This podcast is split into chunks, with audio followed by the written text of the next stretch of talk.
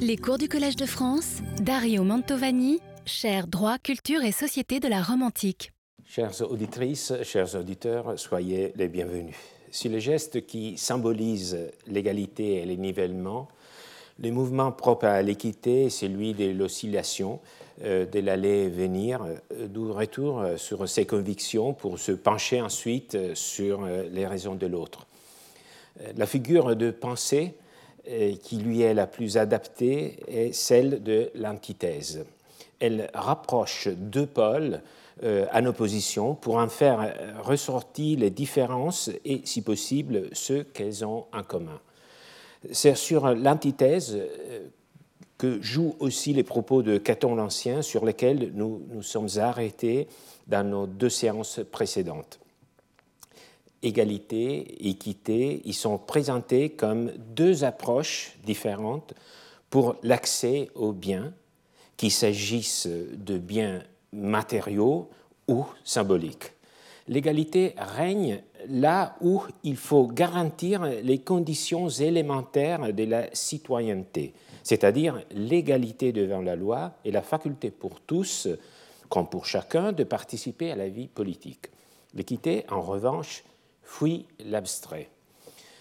Elle met en valeur l'individuel en visant à établir une proportion entre l'effort d'un individu et sa distinction par rapport aux autres. C'est maintenant le moment d'avancer dans la compréhension de l'équité et de sa relation avec l'égalité. Nous aborderons aujourd'hui le rapport entre équité et propriété privée. Pour nous guider dans ce parcours, nous allons nous tourner vers un exercice rhétorique, une déclamation. En dépit de leur grand intérêt, les déclamations n'ont commencé à révéler tout leur attrait que récemment. Elles ont été longtemps considérées comme des exercices scolaires saugrenus, loin de toute réalité. Au contraire, comme on a fini par le comprendre, à travers un savant jeu miroir, ces discours en miniature nous permettent d'approcher au plus près la réalité romaine, bien plus que ne le font presque tous les autres euh, textes qui nous sont parvenus. De quoi s'agit-il précisément? Ce sont des discours censés préparer les futurs orateurs à la pratique des tribunaux ou à la politique. Le genre le plus diffusé était celui des procès fictifs que l'on appelait controverses. La controverse nous est notamment connue par les recueils de Sénèque l'orateur, le père, les discours euh, attribués à Quintilien, par les déclamations de Calpurnius Flaccus, mais aussi par les nombreux exemples de déclamations que l'on trouve euh, dans les traités de rhétorique plus anciens, comme par exemple la rhétorique Aernius, euh, Cicéron, Quintilien. Et dans les traités plus tardifs, rassemblés dans les épais volumes des Rhetores Latini Minores. Le rhéteur, c'est-à-dire l'enseignant, il faut vraiment comprendre maintenant de quoi s'agit-il précisément. L'enseignant proposait une controverse souvent accompagnée d'un commentaire préliminaire qu'on appelait sermo sur la manière de traiter le discours. La controverse consistait en l'énoncé d'une ou plusieurs lois, des normes, et en la présentation des faits agencés en un récit. Je vous en propose un exemple qui est tiré notamment d'un ouvrage de Cicéron, son traité sur euh, l'invention, sur l'argumentation, qui le fournit lui aussi comme exemple du genre. D'abord, la loi. Dans ce cas, la loi dit ceux qui, dans une tempête, abandonnent leur navire perdent toute propriété. Le navire et sa cargaison seront à ceux qui ne le quittent pas. Après arrive le récit des événements qui sont à mettre en relation avec la norme. Deux hommes, dont l'un était propriétaire du navire et l'autre de sa cargaison, rencontrèrent en pleine mer un malheureux naufragé qui, en nageant, implorait leur secours. Touchés de compassion, ils allèrent à lui et le prirent à bord. Bientôt, la tempête devint si furieuse que le propriétaire du navire, qui était en même temps pilote, se jette dans la chaloupe et fait tous ses efforts pour diriger le navire à l'aide du câble qui l'attache à sa chaloupe.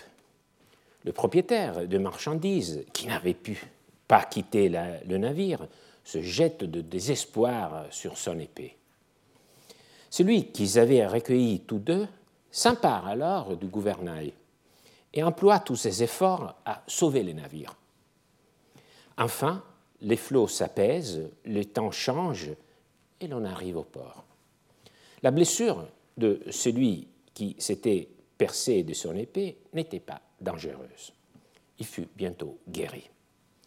Chacun de ces trois hommes réclame le navire et sa cargaison. Chacun d'eux fonde ses prétentions sur le texte de la loi. Dans ce cas, maintenant vient le commentaire du rhéteur qui montre un abrégé, une possibilité de développement du discours. Dans ce cas, dit-il, pour plaider leur cause, tous les trois invoquent le texte de la loi. La controverse naît du sens qu'on attache au mot. Donc on individue vraiment là où le problème se pose, d'où naît la, naît la controverse. Et donc il faut définir ce qu'on entend par abandonner le vaisseau, ce qu'on entend par y rester, par exemple, est-ce que celui qui avait essayé de se tuer, est-ce qu'il était vraiment resté? Sur le navire Enfin, ce qu'on entend par le vaisseau lui-même. Le problème, il est clair. Est-ce que la chaloupe fait partie du navire? Et donc, celui qui avait piloté les navires euh, de la chaloupe, est-ce qu'il était resté dans le navire ou pas? Alors, voici en quoi consistait une déclamation. Loi, événement, discussion. La tâche des élèves était de construire des discours qui argumentaient à la faveur, par exemple, de l'un de ces trois personnages qui se disputaient le navire sauvé de l'orage. Les élèves choisissaient la partie qu'ils allaient soutenir, mais devaient être capables de développer les deux, voire les trois discours opposés. Par exemple, il devait être capable de soutenir euh, à la fois la prétention du, pilote euh, qui était resté dans la chaloupe euh, ou la prétention du, naufragé qui, qui, lui, était effectivement resté dans le navire et qui avait piloté le navire jusqu'au port, mais est-ce qu'on peut vraiment se dire qu'il était resté dans le navire, parce qu'il avait été, euh, disons, euh, sauvé et il était monté sur le navire après euh, le départ du port? Donc vous voyez, il y a des arguments pour et contre chaque position. Et donc il faut que les élèves soient capables de discuter toutes les positions possibles. Et cet aspect est vraiment très important, crucial pour comprendre que les déclamations étaient des exercices. Donc, elles n'exprimaient pas nécessairement les idées et les valeurs de ceux qui les ont composées. Bien au contraire, l'habilité résidait dans la capacité de soutenir même des positions incommodes, paradoxales, voire dérangeantes. C'est là le vrai art de la conviction, son côté dangereusement séduisant, convaincre les autres de ceux dont le rhéteur n'est pas lui-même convaincu. Les élèves écrivaient donc leur discours, qui était ensuite corrigé puis appris pour être récité devant leurs condisciples, parents, amis, invités. Il arrivait parfois que le maître déclame lui-même devant ses élèves en guise des modèles. C'est un peu le cas que nous allons voir d'ici peu. Tout d'abord, avec euh, leurs sujets alambiqués, comme celui que je vous ai proposé à titre d'exemple, les déclamations semblent délibérément tourner le dos à la réalité, au profit de l'invraisemblable. Mais ce ne sont pas les faits qui comptent. Ce ne sont pas les faits qui comptent qui ne sont que des prétextes. C'est la façon d'argumenter qui en fait tous les prix.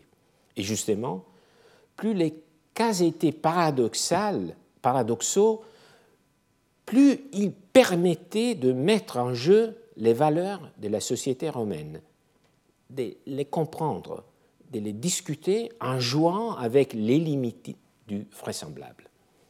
Disons-le plus clairement il ne faut pas se laisser fourvoyer par la bizarrerie, des faits. Ce ne sont pas les événements qui comptent, c'est la force des raisonnements déployés par les rhéteurs qui fait tout l'intérêt de ces discours, qui puisent dans tout le répertoire littéraire, philosophique, stylistique, mais aussi idéologique romain. Cela nous permet de pénétrer dans la mentalité des orateurs romains, dans l'atelier de leur discours, de l'observer en train de se faire. J'ai parlé de controverses, donc de procès fictifs, ressemblant aux plaidoyers prononcés dans les tribunaux, dont l'exemple le plus connu euh, est celui euh, des plaidoyers de Cicéron, donc c'est le côté, disons, scolaire des plaidoyers qui étaient récités dans, les tribunaux. Mais il y avait également, en bien plus petit nombre, des discours fictifs de nature politique, du genre délibératif, en particulier des discours qui portaient sur un projet de loi, soit pour l'appuyer, soit pour le contredire. Ce genre de discours politique fictif s'appelait soisoir c'est surtout Sénèque le Père qui nous en a transmis des exemples. La soisoire que je vous présente aujourd'hui est tirée cependant du recueil attribué à Quintilian, les petites déclamations. Je dis attribué à Quintilian car sa paternité est en certaines très discutée.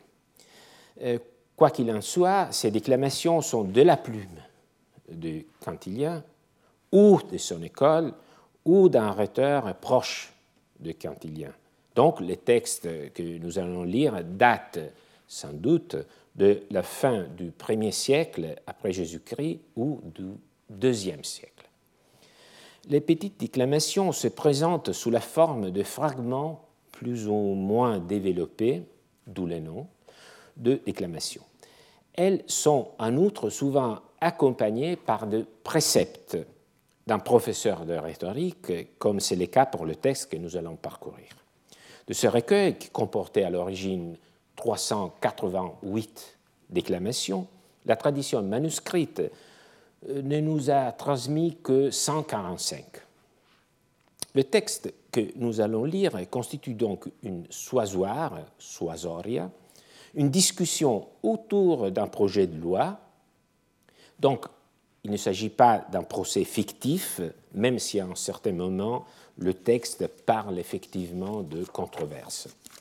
L'intitulé du discours est Equatio Patrimoniorum, un autre mot qui dérive de ecus, plus précisément du verbe equare.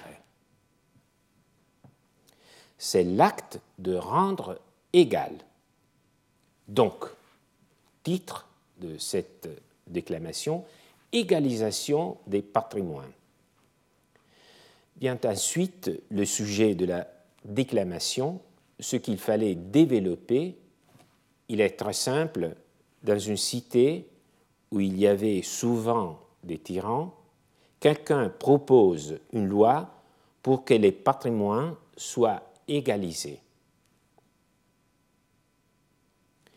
Donc, le but de cet exercice était de développer un discours politique pour convaincre ses concitoyens approuver ce projet de loi ou à le euh, rejeter. Pour faire une comparaison, euh, c'est le type de discours que l'on entend aujourd'hui lors d'un débat parlementaire sur un projet de loi. Revenons à l'école de Rome au IIe siècle après Jésus-Christ. Cette fois-ci, dans notre exemple, ce n'est pas un élève qui parle, mais c'est le maître lui-même qui ébauche un discours qui servira ensuite de modèle. Après leur avoir indiqué, comme nous venons de le voir, le sujet, et au fur et à mesure qu'il tisse son discours, le maître fait aussi des remarques et donne des consignes à ses élèves. C'est un peu ce que je suis en train de faire je lis un texte, mais je le commente également. Consigne du maître à ses élèves, le serment. Cette controverse aussi a été traitée à plusieurs reprises et peut être articulée dans ces points principaux que nous exposerons synthétiquement. Donc ça, c'est le commentaire euh, initial du maître. Il relève que ce sujet, donc la discussion d'un projet de loi qui vise à l'égalisation des patrimoines, a été souvent traité, il ajoute ce sujet aussi, donc ce n'était pas le seul dans cette condition, il a été traité souvent dans les écoles. Cela implique qu'il existait un répertoire fixe des sujets, un peu comme les versions de latin, le problème de géométrie aujourd'hui au, lycée, que les maîtres utilisaient pour les exercices de leurs élèves sans trop le renouveler. il faut ajouter que beaucoup de thèmes que les rhéteurs latins déclamaient avaient été inventés par les Grecs et été répété depuis des siècles. Ce n'est pas une remarque sans conséquence, cela implique une uniformité culturelle profonde dans le monde antique. Car les élites, parce que nous parlons d'élèves d'école de rhétorique, donc euh, il s'agit d'une élite quand même, les élites s'exerçaient depuis des siècles en Occident comme en Orient, en grec comme en latin, sur les mêmes sujets. Venons maintenant au développement du discours. Le maître avait remarqué que le discours peut être résumé dans des points principaux, qu'il expose donc synthétiquement. Sous-entendu, normalement, les élèves devront enrichir ce chemin par des phrases et des développements bien plus étoffés. Voilà le premier argument. Premièrement, nous critiquons, dit le maître, la loi comme étant formulée de manière imprécise et contenant de nombreuses obscurités. De fait, elle n'a pas suffisamment distingué si les patrimoines doivent être égalisés seulement maintenant ou chaque fois que l'un se détache par rapport aux autres. Mais si c'est vraiment le seul remède pour la République, il devrait être permanent. Et pour cette raison, la loi doit être rejetée parce qu'elle n'a pas suffisamment fait cette distinction. Cette première critique s'attache à la mauvaise rédaction du texte. Cela, j'en suis sûr, est assez évocateur pour nous tous, car les critiques adressées à l'esthétique rédactionnelle des lois sont un lieu commun médiatique. Après cette faiblesse formelle, les déclamateurs en soulignent néanmoins une autre substantielle. Bien qu'il n'est qu'un enseignant devant ses élèves, nous devons toujours l'imaginer comme s'il était en train de s'adresser aux électeurs romains rassemblés sur les forums. Il dit que si l'objet de la loi est d'assurer en permanence l'égalité, elle va échouer car il s'agit d'une sorte d'appareil redistributeur toujours en mouvement. Si c'est là si cela l'objet, c'est-à-dire d'une redistribution continuelle, l'objet de votre loi, qu'il y ait l'égalité des biens, que tous reçoivent la même richesse presque chaque jour, dit le maître, et chaque instant devront être dépensés dans cette répartition si un homme vit plus frugalement et un autre de façon plus dispendieuse. Donc, il nous dit qu'on ne peut pas égaliser les fortunes une fois pour toutes. Pour maintenir le même niveau, il faudrait procéder à des égalisations constantes qui contre les différences que les différents trains de vie produisent peu à peu. On ressent sous ce type d'argument un paradoxe philosophique euh, tel que celui de Zénon, par exemple, le paradoxe d'Achille de la tortue. Cette loi n'arrivera jamais à son but, toujours en retard par rapport à la réalité en mouvement incessant. Par cette remarque, le déclamateur commence aussi à faire glisser l'équité à côté de l'égalité car il parle déjà des différences entre les comportements des individus et donc il commence à faire noter que la loi parle d'égalité, mais il faut prendre en compte aussi les différences, donc les règnes de l'équité. Allant plus loin dans cette même perspective, le déclamateur en arrive à un point crucial. De plus, cette loi est écrite contre toutes les lois, car toute règle de droit est composée dans le but que chacun ait ce qui lui appartient et s'abstienne de ce qui appartient à autrui. Alors, ce passage du déclamateur exprime un principe fondamental. C'est un peu le cœur euh, de, mon exposé aujourd'hui. Les déclamateurs affirment que cette proposition de loi est à considérer comme illégale. Donc, euh, à Rome, il y a eu un conseil constitutionnel qui jugeait de la conformité des lois à une constitution laquelle n'existait pas à Rome au sens contemporain. Ce qui, et c'est une remarque assez euh, importante même pour les historiens, les historiens du droit qui ont toujours un peu du mal à approcher ce, sujet. On ne comprend pas s'il y avait une constitution à Rome, et il n'y en avait pas. Euh, donc on voit très bien qu'il y avait, même si on n'avait pas une, loi écrite euh, de nature constitutionnelle, il y avait des principes fondamentaux.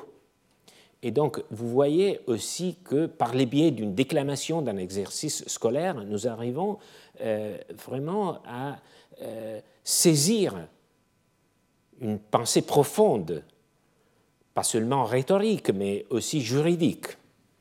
Et donc, euh, on, voit très bien que même dans l'absence d'une constitution écrite, les déclamateurs pouvaient néanmoins se référer à un principe intrinsèque du droit, un principe intrinsèque. Les droits ne peuvent avoir comme but que celui d'assurer à chacun ce qui lui appartient et s'abstient de ce qui appartient à autrui. J'ai souligné la phrase parce que nous avons ici, vous l'avez reconnu sans doute, euh, une définition très répandue de la justice en tant qu'attribution du sien à chacun.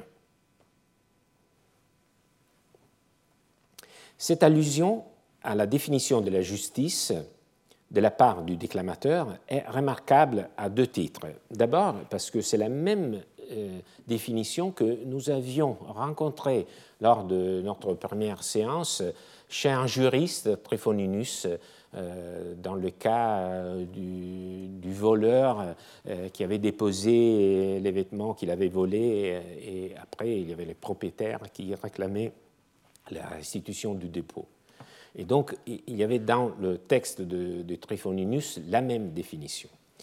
Et, le fait que les déclamateurs utilisent le même argument que Tryphoninus, c'est difficile à dater, mais quand même, on, peut dire, demi-siècle les, sépare, euh, au moins le déclamateur étant plus, ancien. Euh, le fait qu'il utilise le même argument que Tryphoninus montre qu'il existait un terrain commun entre rhétorique et droit. Et d'autre part, deuxième raison d'intérêt, les déclamateurs insistent sur le fait que le jus, le droit, que nulle norme ne peut aller contre le principe de donner à chacun le sien. Et donc, nous avons ici une sorte d'identification archétypique du droit avec la protection de la propriété. Donc, c'est une identification archétypique sur laquelle nous allons revenir d'ici peu. Le déclamateur insiste ensuite sur d'autres faiblesses de la loi, sur le fait qu'elle ne soit pas applicable en pratique. Il dit mais ce n'est même pas possible ce que la loi envisage, car que va-t-il se passer? Je passe sur le fait que certains feront des affaires, certains gagneront de l'argent, certains vivront frugalement. Je me borne à cela. Que fera-t-on à propos des successions à propos des testaments lorsque celui qui héritera aura tout de suite plus que les autres et ne partagera pas avec ceux qui n'ont pas reçu la même attention dans le testament final du défunt? Alors, il s'agit, pour tout dire, d'un retour sur l'effet que la loi est inapplicable, car des différences viendront tôt ou tard modifier les conditions de départ c'était un point déjà abordé plus haut par les déclamateurs. On, l'a déjà vu. Euh, ce qui fait penser euh, que l'un des deux passages est une glose postérieure, une duplication. Mais euh, je veux quand même souligner un, détail, c'est-à-dire que ici, même dans cette perspective euh, qui est effectivement similaire euh, à celle déjà abordée, euh, l'accent est mis sur la succession et les testaments. Donc, c'est un, développement de la remarque à propos de la fonction du droit euh, qui est celle de protéger la propriété. Et donc, quel est, euh, le moment, euh, quel est l'acte dans lequel se manifeste dans toute sa puissance la protection de la propriété? C'est effectivement la succession et notamment le testament, parce que c'est le moment où le propriétaire peut donner une destination après sa mort son patrimoine. Donc, le fait de souligner ici le fait qu'il euh, y a des testaments, des successions qui euh, modifient la distribution des richesses est aussi une façon de souligner que le droit ne peut pas prétendre d'égaliser les patrimoines parce que ça euh, heurte contre euh, un des instituts euh, les plus importants pour la identification aussi de l'autonomie privée d'un citoyen dans, dans, dans, Rome, dans sa communauté. donc, c'est possible qu'il y ait une duplication, mais je souligne aussi cette facette, cette nuance assez particulière. En tout cas, les déclamateurs portent une critique ensuite, une autre critique, mais qui disons, est basée sur un critère différent. Euh, parce que la valeur prise en compte n'est pas l'équité, mais l'utilité equitas, utilitas, constituent les binômes cruciaux en rhétorique. Il s'agissait de deux valeurs principales, les deux critères fondamentaux de toute décision. Si l'équité est liée à la justice, l'utilité désigne en revanche l'intérêt public, la somme des intérêts individuels qui font le bien commun. Si on la considère sous l'angle de l'utilité, la loi, c'est le deuxième passage que nous euh, pouvons lire maintenant, si on la considère sous l'angle de l'utilité, la loi visant à égaliser les patrimoines provoquera des effets contre-productifs. Le déclamateur dit effectivement, ajoutant que la loi est également contraire à l'utilité publique, principalement pour deux raisons. Elle diminuera la frugalité des épargnants potentiels et servira à l'extravagance des consommateurs. Car pourquoi quelqu'un devrait-il économiser quand il perdra autant par les excès des autres que par les siens? Pourquoi ne pas dissiper ses biens comme tout un chacun?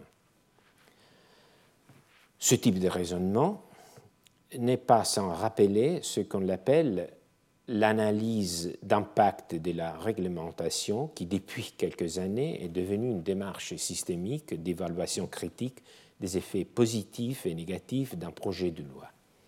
Le déclamateur, sans trop s'attarder sur les statistiques, va au cœur du problème de façon anthropologique. Une loi qui égalise les patrimoines favorisera les comportements oisifs et les gaspillages. Ce point, la déclamation entame sa deuxième partie. La première portait sur la loi en elle-même, vient maintenant une série de remarques relatives à la loi par rapport aux circonstances, au contexte, au contexte que le déclamateur imagine être celui qui a poussé à présenter ces projets de loi. Cela suffit, dit-il, sur la loi elle-même, sans avoir encore tenu compte des circonstances. Voyons maintenant pourquoi elle est proposée. Il y a souvent des tyrans, dit-il. Et c'était aussi dans le sujet de la déclamation il y a souvent des tyrans. Donc arrêtons-nous un instant sur cette phrase. D'abord, prenons position au sens propre. Où se tient ce discours? À Rome, pourrait-on répondre. Oui et non. Rome est probablement, on ne sait pas, le lieu euh, réel où, cette déclamation a été écrite ou prononcée.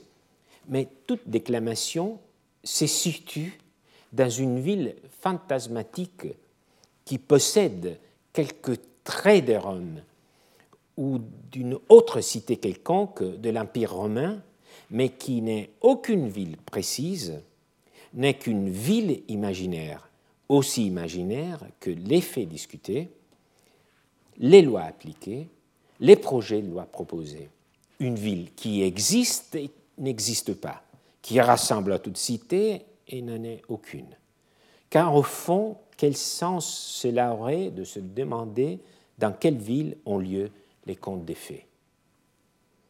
Dans la ville fictive où parle le déclamateur, il fallait s'opposer, semble-t-il, à des fréquentes ambitions tyranniques. Arrêtons-nous un instant ici aussi. Quel rapport avec les tyrans? L'idée est que s'il y a dans une cité des gens qui ont des patrimoines immodérés, bien au-dessus de la moyenne, ils ne seront pas disposés à se laisser gouverner par d'autres. Ils en profiteront pour s'emparer du pouvoir politique qu'ils exerceront de manière despotique. C'est une idée que l'on trouve déjà dans la pensée grecque, chez Solon et Sophocle, et elle est bien développée aussi par Aristote. Naturellement, cette idée nous semble familière, de nos jours aussi. Donc, les déclamateurs imaginent que, euh, que les partisans de cette loi affirment que le but en est d'éviter que quelqu'un accumule trop de richesses et se transforme en tyran. Le déclamateur riposte alors on peut continuer la lecture. Premièrement, comme il est injuste que parce que vous avez des malfaiteurs, même ceux qui sont reconnus pour être des bons citoyens devraient être dépouillés des biens hérités de leur père et de leur grand-père. Si nous avons peur de la tyrannie, il aurait été beaucoup plus équitable que des mesures soient dirigées contre ceux qui pourrait être dangereux pour la communauté plutôt que de frapper tous les citoyens d'une peine commune pour réagir à une menace qui touche tous en commun. Cette phrase mérite également un commentaire euh, de notre part parce que le mot central en est equitas. Le déclamateur explique bien que toute peine doit être proportionnée au crime, sinon elle est inique. Frapper tout le monde sans distinction des responsabilités ignore le principe fondamental de l'équilibre. Ajoutons, le déclamateur poursuit sur un autre ton, que l'abondance des biens n'est pas la raison principale qui pousse à aspirer à la tyrannie. Au contraire, la tyrannie est beaucoup plus susceptible d'être recherchée par des hommes en faillite dont la fortune est boiteuse, qui ne peuvent rester debout dans une communauté stable. Ensuite, vous êtes si loin d'empêcher la tyrannie par ce moyen que s'il y a des exaltés dans notre cité, ils auront en fait raison d'aspirer à la tyrannie, car si un homme s'empare de la tyrannie pour s'emparer des biens des autres, combien plus volontiers souhaitera-t-il devenir tyran afin de revendiquer ses biens propres qui lui sont ôtés par euh, cette loi, ou de garder les siens? Donc, ici, par euh, ce passage, euh, est combattu le principe lui-même qui remontait à Aristote et à la pensée grecque. Ce sont les plus nécessiteux, ceux qui n'ont rien à perdre, qui sont les plus disposés à renverser l'ordre établi pour s'approprier les biens d'autrui. Pour un Romain qui lisait ces propos, je pense même pour nous, euh, cela a évoqué Catilina et sa tentative de révolution étouffée dans le sang. Elle était décrite comme la tentative de renversement de la chose publique par un jeune désespéré qui avait dilapidé sa fortune et voulait maintenant la reconstituer aux dépens des concitoyens. C'était l'opinion qui circulait et qui en faisait circuler. Les déclamateurs observent ensuite cela. La loi, objet du débat, si elle était adoptée, pourrait même pousser à devenir tyran celui qui, privé des freins inhibiteurs, voudrait récupérer ce dont il aurait alors été privé. De nouveau, la définition de la justice que chacun est le sien revient de façon transparente. La déclamation s'achève ici et le déclamateur n'a pas ménagé ses critiques, c'était du reste sa mission. Essayons de schématiser ces arguments. Il y a une distinction, une division fondamentale du discours en deux volets.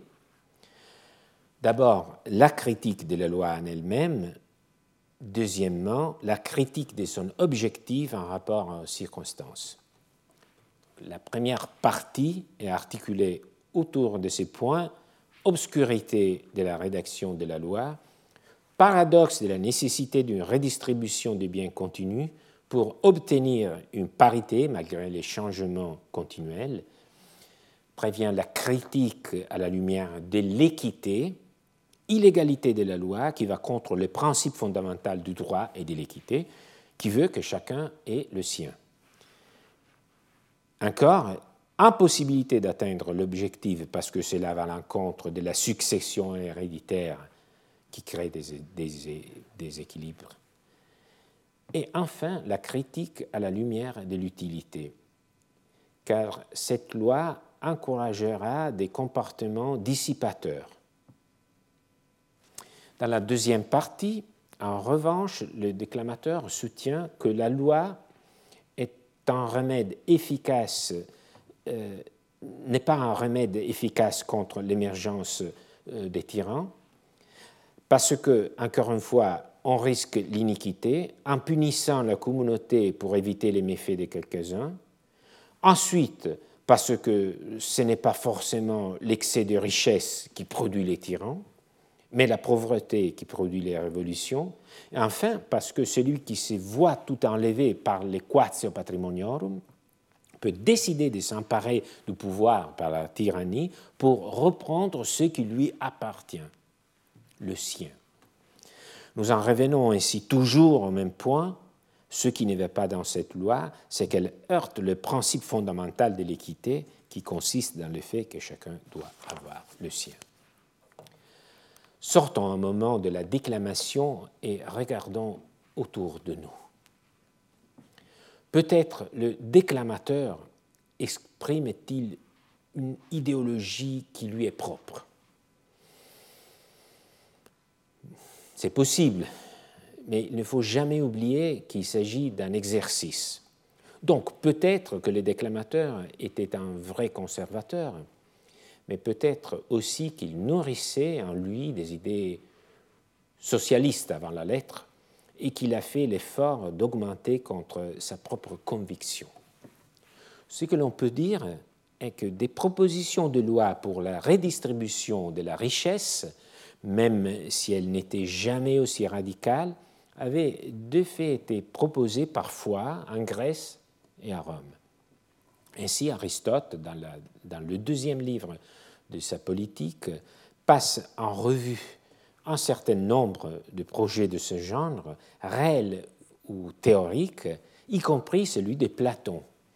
Et selon Aristote, c'est Phaléas de Chalcédoine qui, guidé par cette pensée, a le premier posé ce principe que l'égalité de fortune est indispensable entre les concitoyens. Mais à Rome, il revient à Cicéron d'avoir violemment critiqué tout effort d'égaliser les patrimoines. En particulier, dans son traité de Officis sur les devoirs, quand il dessine le profil de l'homme politique idéal. Il s'en prend justement lui aussi un projet de loi, cette fois-ci c'était un projet de loi historique, euh, effectif, celui proposé en 104 avant Jésus-Christ par les tribuns de la plèbe Lucius Marcius Philippus, qui voulait redistribuer les terres entre les citoyens pour remédier à des fortes inégalités, car d'après lui, il n'y avait que 2000 citoyens romains possédant une propriété terrienne.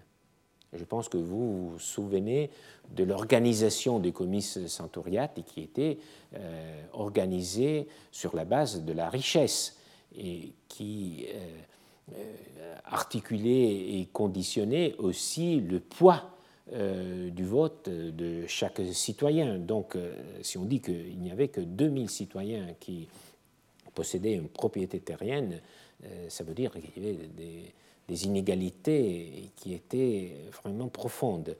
Et Philippus semble avoir proposé cette loi agraire pour accroître sa popularité, mais voyant que cette loi ne pourrait aboutir à être votée, il, y renonça. Et Cicéron, quelques cinquante ans plus tard, se souvient encore de ce projet avorté comme du parangon de toute politique populiste et qui secouait les bases mêmes de la société. Voilà ce que Cicéron en dit. Un politique sage veillera surtout à ce que chacun conserve ce qui lui appartient et à ce qu'il ne soit porté au nom de l'intérêt public aucune atteinte aux propriétés privées. Le tribun Philippus remua de bien mauvaises passions en proposant la loi agraire. Il est vrai qu'il la laissa facilement rejeter et en cela, il se montra d'une modération étonnante, mais en la soutenant dans un esprit tout populaire, il eut le grand tort de dire qu'il n'y avait pas dans Rome 2000 citoyens qui eussent un patrimoine. C'était là un discours funeste, incendiaire, et qui n'allait à rien moins qu'à l'égalité des biens, c'est-à-dire au plus grand fléau du monde car les États et les cités se sont établis surtout afin que chacun puisse jouir de sa propriété. S'il est vrai que les hommes se sont d'abord rassemblés par une impulsion naturelle, ils n'ont cependant cherché un abri derrière les murailles des villes que dans l'espoir de mieux conserver leurs biens. Donc, arrêtons-nous ici dans la lecture de ce passage tiré du traité sur les devoirs de Cicéron pour souligner l'importance exceptionnelle de, ce dernier point, car il nous ramène directement à l'origine du droit, selon Cicéron, car il explique que les États sont nés précisément de l'espoir qui anime chacun de conserver ses propres biens les redistribuer pour égaliser les biens de chacun revient donc à ruiner l'objectif même de la cité. Cicéron poursuit sur cette même ligne, disant que ceux qui gouvernent les États ne peuvent se concilier plus sûrement la bienveillance de la multitude que par l'intégrité et le désintéressement.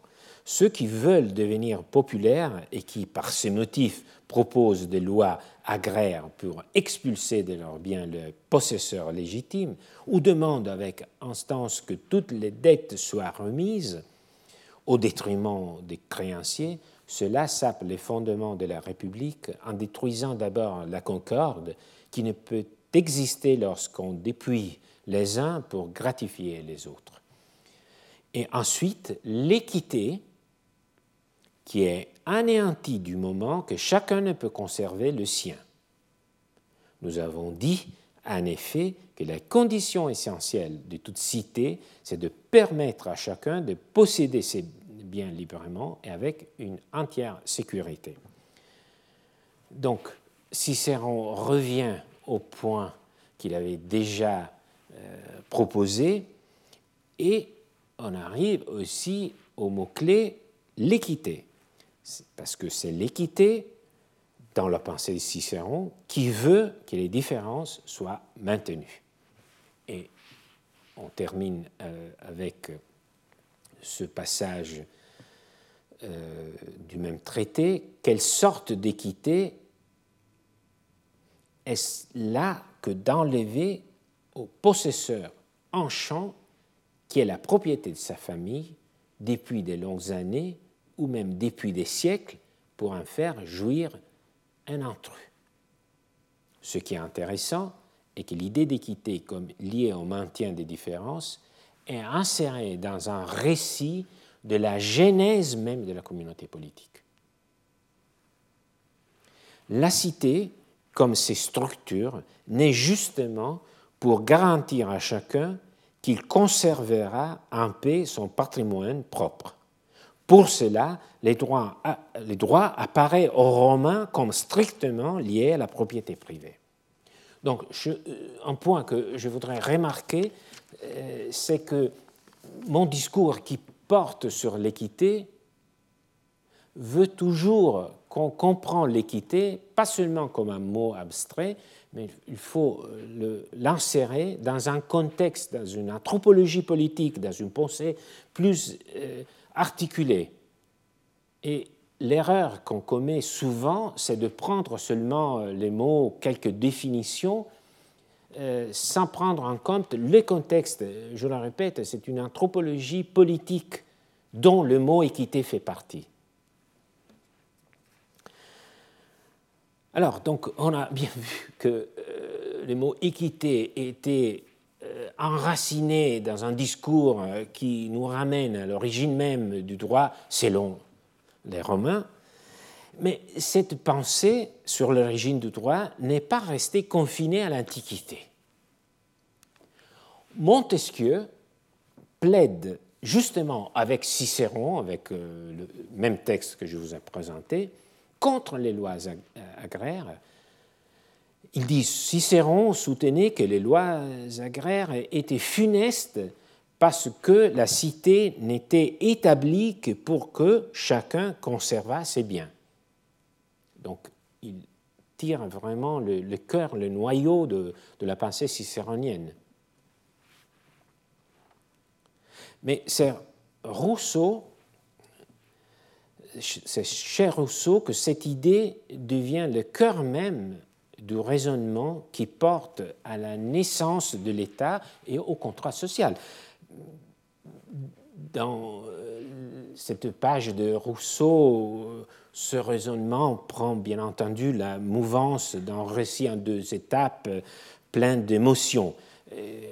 D'abord, euh, cette prosopopée, disons, le premier qui, ayant enclos un terrain, s'avisa de dire Ceci à moi, et trouva des gens assez simples pour le croire, fut le vrai fondateur de la société civile. Que de crimes, de guerres, de meurtres, que de misères et d'horreurs n'eût point épargné au genre humain celui qui, arrachant les pieux ou combla les fossés, eût crié à ses semblables Gardez-vous d'écouter cet imposteur vous êtes perdu si vous oubliez que les fruits sont à tous et que la terre n'est à personne. Mais euh, ce n'est pas un refus complet de la, propriété, parce que ce n'est que la première étape de son raisonnement. Parce qu'après, on voit, disons, cette même voie euh, raisonnable euh, qui dit unissons-nous instituant des règlements de justice et de paix auxquels tous soient obligés de se conformer, en un mot, au lieu de tourner nos forces contre nous-mêmes, rassemblons les uns un pouvoir suprême qui nous gouverne selon des sages lois. Alors, donc, nous avons ici une dynamique qui à partir euh, de la revendication de la propriété privée, porte à la nécessité d'un rassemblement et d'un rassemblement qui soit soumis à des lois sur euh, la base d'un contrat, d'un consentement euh, général. Et bon, nous voyons ici ce cri auquel il n'y a pas de réponse, mais il y a une approbation muette du groupe, mais il faut dire que l'accord s'est fait au détriment de ceux qui ne possèdent rien et fixe l'inégalité de la situation de départ. Une troisième allusion euh, par laquelle je vais terminer euh, ce cours vient du champ de l'historiographie. Les historiens ont souvent cru opportun d'adopter l'idée de l'origine du droit imaginée par Cicéron comme un véritable modèle d'explication. Comme si les faits s'étaient vraiment déroulés ainsi. Ce qui est intéressant, c'est que ce type de modèle proposé par les anciens devient de, euh, des foyers d'intelligibilité de l'histoire, devient de, de modèles, des paradigmes pour les historiens euh, d'aujourd'hui. L'exemple, ce n'est pas du XXIe siècle, mais c'est du XIXe. C'est Numadeni Fustel de Coulanges que j'invite ici à prendre la parole. Il dit ce ne furent pas les lois qui garantirent d'abord le droit de propriété, ce fut la religion. Il ajoute supprimer la propriété, les foyers seront les familles se mêleront, les morts seront abandonnés et sans culte. Ainsi l'homme des anciens âges arriva d'un seul coup et par la vertu de ses seules croyances à la conception du droit propriété, de ce droit d'où sort toute civilisation, puisque par lui l'homme améliore la terre et devient lui-même meilleur. Donc vous voyez le même modèle qui ne sert pas seulement comme objet d'un commentaire avec une prise de distance, mais c'est vraiment euh, un modèle qui est appliqué dans l'explication euh, du passé. Donc, pour conclure, on a pu bien voir qu'il y a un lien étroit entre l'équité, et la propriété. L'équité se réalise lorsque chacun peut jouir de ce qui lui appartient, et toute politique de redistribution lui est considérée comme opposée. C'est exactement ce que disait notre déclamateur. Dans ce cours, nous avons donc fait la connaissance d'un genre littéraire, celui des déclamations, que nous reverrons encore dans les prochaines séances. Cet exercice scolaire, apparemment presque un jeu, nous a permis de comprendre encore plus en profondeur la différence entre équité et égalité. Et de texte en texte, nous sommes arrivés au cœur du mythe de la naissance du droit, cette naissance est indissolublement liée à la protection de la propriété. S'agit-il d'une vision philosophique, historique, mythique, anthropologique? Je ne sais pas, mais je me borne à dire que le droit, dans sa tradition, a été pensé surtout pour répondre à cette fonction donc ce mythe d'origine reflet, dit, euh, manifeste la fonction du droit. Et donc, cette fonction a laissé une trace profonde dans sa structure et son fonctionnement. C'est d'abord un outil pour protéger la propriété. Et en faire l'histoire signifie être plus conscient de cette empreinte. Je vous remercie pour votre attention et j'espère de vous parler encore et pouvoir compter sur votre coup la semaine prochaine. Retrouvez tous les contenus du Collège de France sur www.colège-2-france.fr.